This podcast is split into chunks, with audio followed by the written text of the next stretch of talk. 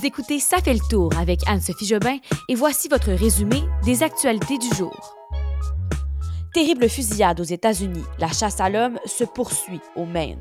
Le Front commun se prépare pour une journée de grève et brève incursion d'Israël dans la bande de Gaza la nuit dernière. Bon jeudi tout le monde, j'espère que vous passez une belle journée. Euh, c'est pas facile pour moi d'enregistrer aujourd'hui, mais je suis là, fidèle au poste. J'ai fait une terrible migraine et en même temps, euh, j'ai le rhume. Je sais pas ce que j'ai. Je sais même pas comment je fais pour parler en ce moment, mais je donne tout pour ces 10 minutes pour vous et après, je retourne me coucher. Euh, alors, allons-y sans plus tarder avec la première actualité. Évidemment, ce qui retient l'attention dans tous les médias aujourd'hui, c'est cette fusillade euh, qui a eu lieu dans le Maine. c'est très, très difficile de, de, se réveiller avec ces nouvelles-là ce matin, de voir qu'encore une fois aux États-Unis, ça frappe. Alors, c'est vers 19h hier soir, mercredi soir, que euh, la vie a totalement basculé hein, à Lewiston, dans le Maine. Lewiston, c'est une petite ville. Il y a euh, pas beaucoup d'habitants, à peine 36 000, hein, c'est tout petit. Et le bilan est maintenant à 18 morts et 13 blessés. Euh, les, les, gens sont morts dans un salon de quai pour commencer et après dans un resto-bar situé à proximité. Le tireur a été aux deux endroits. C'est donc à 18h56 hier qu'il y a un premier appel au 911 qui a été logé. Il y a une personne qui a dit qu'un tireur actif avait ouvert le feu au euh, Just in Time Recreation, c'est un salon de quai là-bas. Il y a des témoins qui ont raconté avoir vu des gens s'enfuir et crier en sortant du salon de quai donc, ça a, été, ça a été un moment très difficile. Ensuite, euh, il y a eu plusieurs appels un peu plus tard qui ont été logés au 911 parce qu'il était quelques minutes plus tard, à peine 10 minutes plus tard, 15 minutes plus tard, d'autres personnes ont appelé qu'un tireur actif avait été localisé et avait ouvert le feu euh, dans un restaurant bar et grill, un, grand restaurant d'environ 10 000 pieds carrés, à 12 minutes de voiture du salon là, de Key.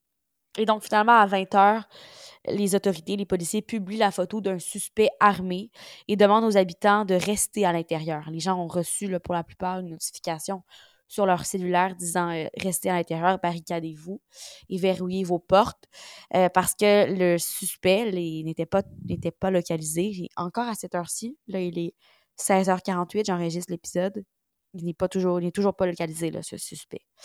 Ensuite, à 20h30, c'est les autorités d'Auburn, une petite municipalité à côté de Lewiston, qui ont aussi dit aux résidents de là-bas de verrouiller leurs portes parce qu'on ne savait pas où était le suspect. On ne le sait toujours pas encore.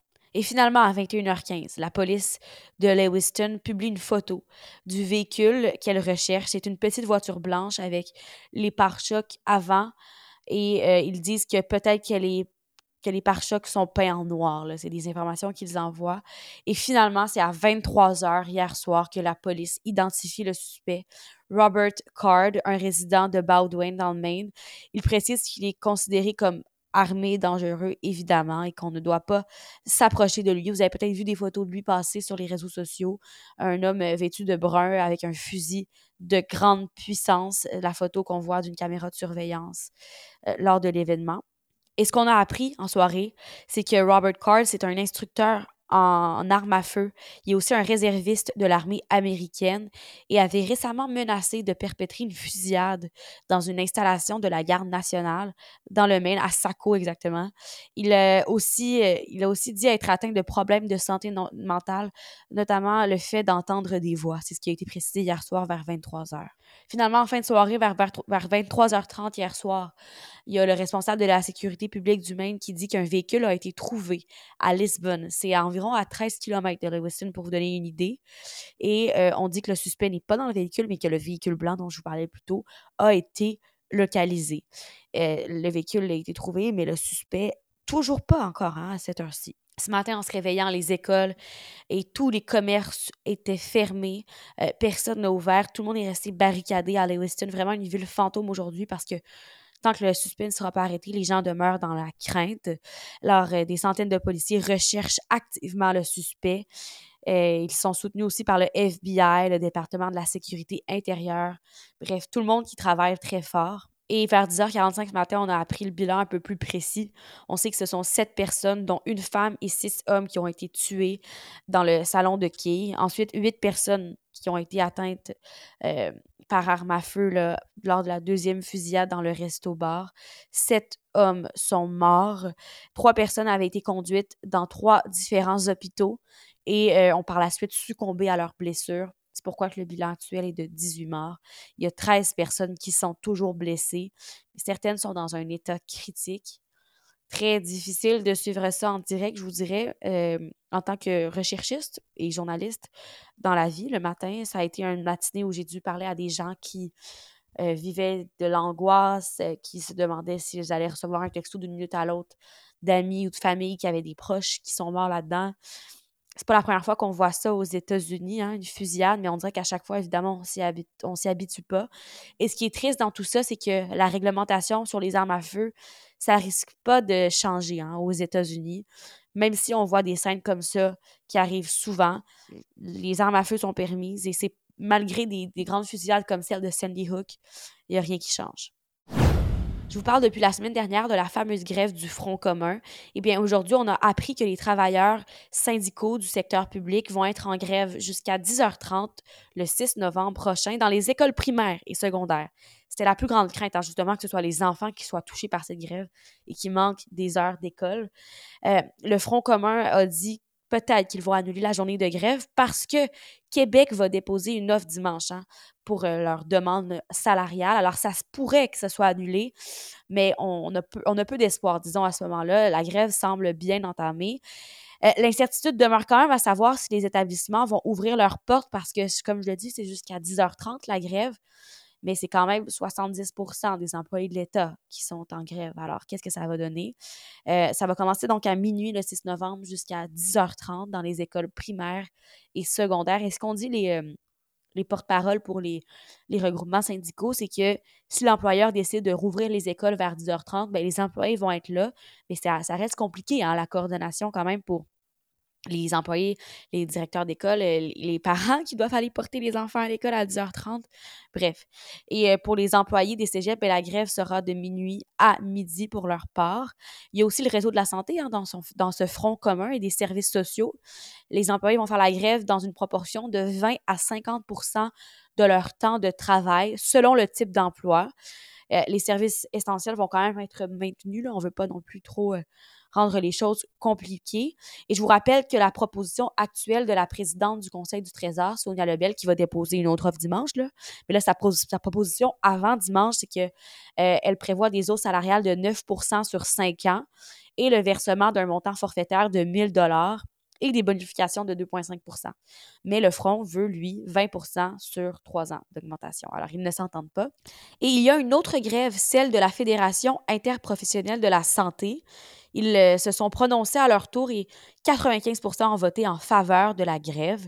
Encore une fois, c'est une question d'offres salariales qui sont jugées inacceptables, pas assez élevées par les membres de la FIC, de la Fédération de la santé. Alors, eux, la grève est prévue deux jours plus tard que celle du Front commun, donc le 8 et 9 novembre prochain. Il y a des services essentiels qui vont être maintenus là, quand même dans les urgences et les soins intensifs, c'est la priorité. Mais la FIC, euh, je veux quand même dire qu'il se réserve la possibilité d'étendre la grève avec plus de journées ou plus de mesures euh, si les négociations n'avancent pas bien.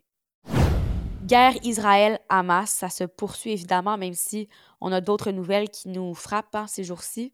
Euh, là, on est au 20e jour, 20e quand même jour de la guerre. Ça passe vite, mais c'est horrible ce qui se passe encore là-bas plus de 1400 personnes qui ont été tuées en Israël et 6500 personnes qui ont perdu la vie dans la bande de Gaza. Mise à jour aujourd'hui, c'est qu'on a appris que dans la nuit de mercredi à jeudi, il y a une brigade de l'armée israélienne qui est entrée dans le nord de Gaza avec des chars et des bulldozers. Alors, c'était une opération terrestre qu'on attendait, mais ça a été assez petit.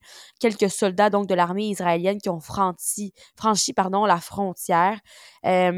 Bon, c'est pas la première fois, dit-on, qu'on mène des incursions dans l'enclave, mais c'est quand même d'une ampleur parce que c'est la première fois depuis le 7 octobre dernier. Ce que dit l'armée israélienne, c'est qu'ils ont, euh, dans la foulée, détruit des positions du Hamas et ils ont aussi publié des images en noir et blanc sur lesquelles on voit des véhicules blindés et des bulldozers qui passent à travers un grillage de protection, euh, similaire à le grillage qu'on voit, qu'on a vu sur des images entre Israël et le Hamas.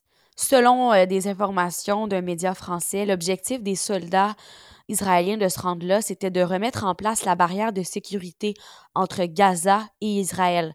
Euh, barrière de sécurité qui avait été détruite par le Hamas le 7 octobre lorsqu'ils ont mené des attaques terroristes un peu partout en Israël. Alors, c'était le but de creuser la terre et de refaire cette, cet axe-là là, pour euh, empêcher le Hamas de traverser une deuxième fois.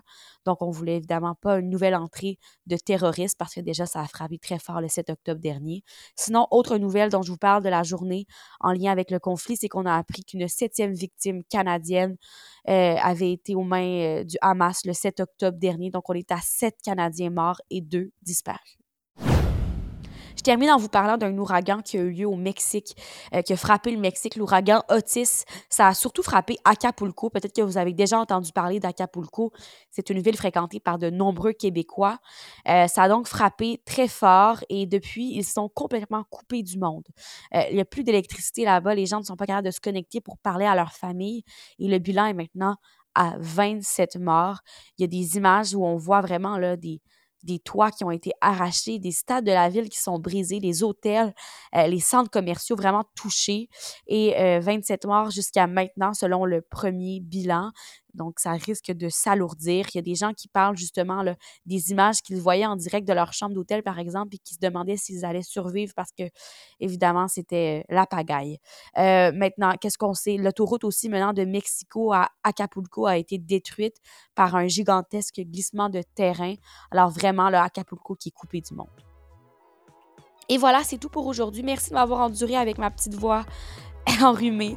Je reprends du mieux, je dors et je, je vous reviens en force demain pour le dernier épisode de la semaine. Bonne soirée tout le monde, bye bye.